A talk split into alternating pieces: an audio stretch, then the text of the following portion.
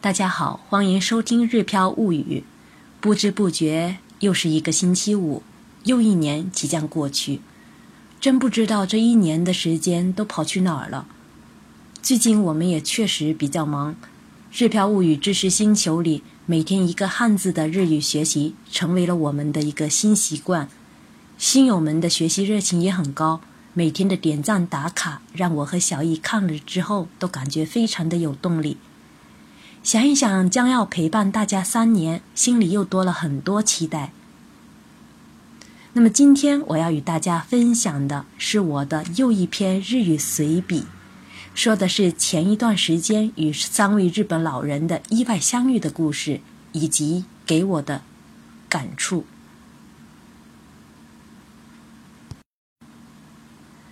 不思議な出会い。紅葉が染め始めた頃、中国からの友達と一緒に六甲山を散策した。山を下っている途中、三人のおじいちゃんに出会った。三人はピクニック用のマットに座っていた。一人は旬の柿の皮を剥き、一人は弁当を取り出し、そしてもう一人は缶ビールをいかにもうまそうにすすっていた。晴れる青空の下で、そよ風に吹かれながら、木陰に座る三人は、まるでピクニックを楽しんでいる子供のように思えてならなかった。思わず話しかけたくなった。心の衝動に駆られ、友達を引っ張って三人に近寄った。こんにちは。こんにちは。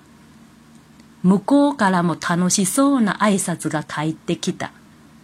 よし、どんどん話しかけていくぞ。背中が押されたように自分も急に社会、社交的な人間になったみたい。すごく楽しそうですが、どのような間柄ですか？僕たちは OB 頃からの親友です。年は違うけれど。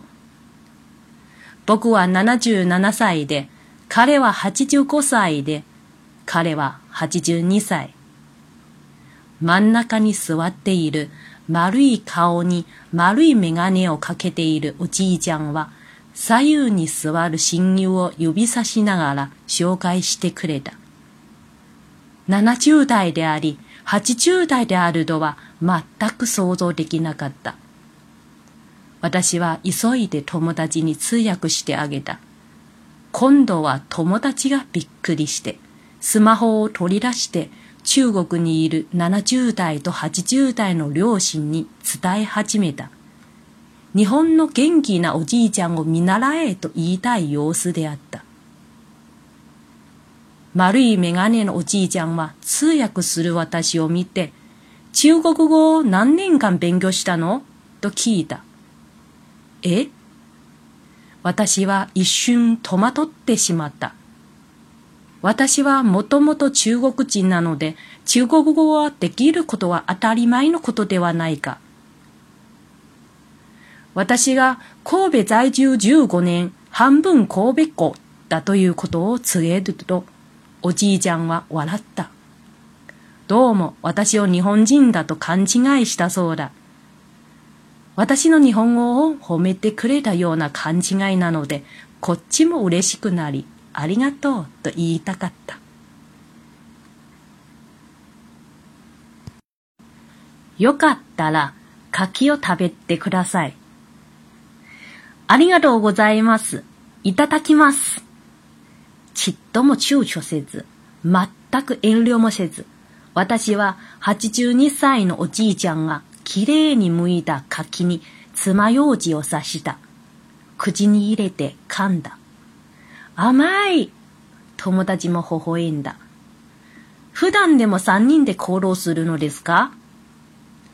昔は一緒に働いていたが、定年後月1回ぐらいの割合で一緒に食事をしたり、山登りをしてたりしているんですよ。悠々自適な生活っていいですね。三人で行動することは楽しいけど、しょっちゅう会うと、家内に文句を言われるようになるのよ。82歳のおとなしいおじいちゃんがユーモアを交えて答えてくれた。一問一答、時には一問二答、または一問三答。二人の女性と三人のおじいちゃんの間に話がどんどんと盛り上がっていた。笑い声も止まらなかった。晴れる六甲山の木の下で。友達は言葉がわからなくとも、おじいちゃんたちの優しさに包まれた空気の中にすっかり溶け込んだ。私たちはおじいちゃんたちの中に無理やり入り込んだ。会話は弾み、美味しいものまで食べた。一期一会と言っても、このままでは帰りたくなかった。水道にある夏目と蜂蜜の飲み物を思い出し、おじいちゃんたちに一杯ずつ分けた。肌寒い季節に温かい飲み物で体を温めるために。夏目は体にいいね。漢方薬を飲んだことがあるから、夏目のことはよく知っている。85歳のおじいちゃんが微笑みながら言った。よかった。その場を離れたくなかったが、別れの時が来た。さようならを言って離れようとした時、おじいちゃんたちに呼び止められた。このお菓子を持っていてね。おじいちゃんはドラえもんみたいにまた二人分の美味しいお菓子を渡してくれた。帰り道にお菓子を食べながら、またおじいちゃんたちの優しいムードに包まれているような気がした。普段から社交的ではない私が山の中で知らないおじいちゃんたちに話しかけ、楽しい時間を過ごしたことは幻のような体験にしか思えない。でも本当にあった不思議な出会いだ。そもそも旅とは未知の土地へ踏み込み、知らない人に出会うことだ。この出会いこそ旅の醍醐味に他ならない。横尾忠則の次の言葉を思い出す。肉体は遠くに移動するけれど、実は最も自分に近づくことでもある。遠くに行けば行くほど、内なる自分に戻るのが旅でもある。普段隠されている感性が旅の空気に触れて、にわかに俊敏に活性化する。旅人は眠っていた感性が自然に目覚め、その感性の鋭さで対象の特徴すべてを吸収しながら精神を豊富化していくことである。旅は不思議な出会いをもたらしてくれるものであると同時に自己発見を伴うものである。为了帮助大家理解这篇日语随笔的内容，我再把中文意思读一遍。意外相遇，红叶刚染上枝头时，我和中国来的朋友到六甲山走了走，沿山坡而下时。遇见了三位老爷爷，三人坐在野餐垫布上，一个拿着时令的柿子正削着皮，一个取出便当，还有一个滋滋有味的戳着罐装的啤酒。晴朗的蓝天下，微风习习，坐在树荫下的三人感觉就像正享受野餐的孩子们一般快乐无比，忍不住想上前打招呼。在新的召唤下，拉着朋友走进了三位老爷爷。你们好，你们好。我们打招呼完后，老爷爷们也快乐的给了我们回应。好，我可以不停的跟他们聊起来，仿佛背后被人推了一把，感觉自然，自己突然间变成善于交际的人一般。你们看上去好开心呀，是什么关系呢？我们以前工作时是好朋友。虽然年龄不同，我七十七岁，他八十五岁，他八十二岁。坐在中间戴着圆形眼镜的圆脸老爷爷指着坐在自己左右两边的两位好朋友，跟我们介绍起来。我完全没想到他们都七八十岁了，赶紧翻译给身边的朋友听。这次轮到朋友吃惊了，他赶紧掏出智能手机给远在中国七八十岁的父母亲介绍，那意思，希望父母亲向日本老爷爷学习学习。圆形眼镜老爷爷看见我翻译，问道：“中文学几年啦？”什么？我一瞬间愣住了。我本来就是中国人，会讲中文不是再正常不过的事儿吗？但我告诉老爷爷，我住在神户十五年，可以说是半个神户人了。时，他笑了，看上去他把我错当成了日本人。老爷爷的错觉感觉在表扬我的日语水平，我也开心的不行，真想对老爷爷说谢谢。请吃柿子吧。谢谢，我开动了。我二话不说，也丝毫不推辞，拿起牙签就插住，插往八十二岁老爷爷削好的柿子里，放进嘴里咬了起来。好甜，朋友也笑开了。平时也是三个人一起行动吗？以前我们一起工作，退休后一个月聚一次，一起吃吃饭，爬爬山。悠闲自得的生活真好啊！三个人一起行动时很开心，但是经常聚的话，老婆就开始有意见了。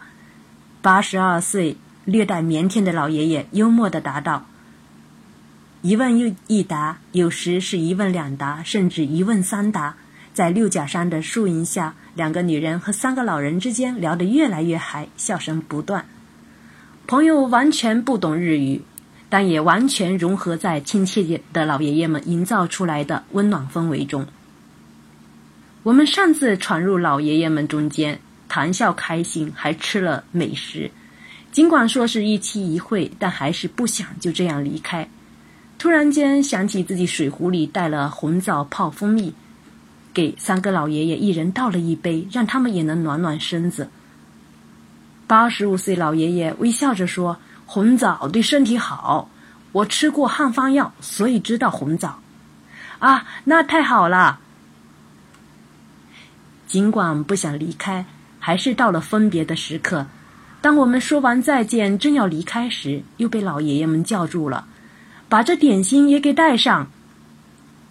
老爷爷就像叮当猫一般，又递给我们两份可口的点心。回家路上吃着老爷爷们给的点心。仿佛再一次被老爷爷们的温暖包围。平时并不善于社交的我，在山中主动和老爷爷们交谈，想想都觉得这体验就像梦幻一般。但是这些都是真实发生过的意外相遇。旅行就是到陌生地域与陌生人相遇，这些相遇才是旅行的妙趣所在。我不禁想起横尾中则的下面这段话。肉体向远处移动，实际上是在向自己靠近。走得越远，越能找回自己，这就是旅行。平时深深隐藏的感性，一碰触到旅行中的空气，忽然间就变得异常灵动。旅行就是自然唤醒自己沉睡的感性，敏锐的感性吸收外界的所有特征，让自己的精神世界变得更加。丰满的过程，旅行给我们带来意外相遇的同时，也能让我们发现自我。今天的分享就到此为止，谢谢大家的收听。想看文稿的朋友，欢迎关注个人微信公众号“日飘物语”。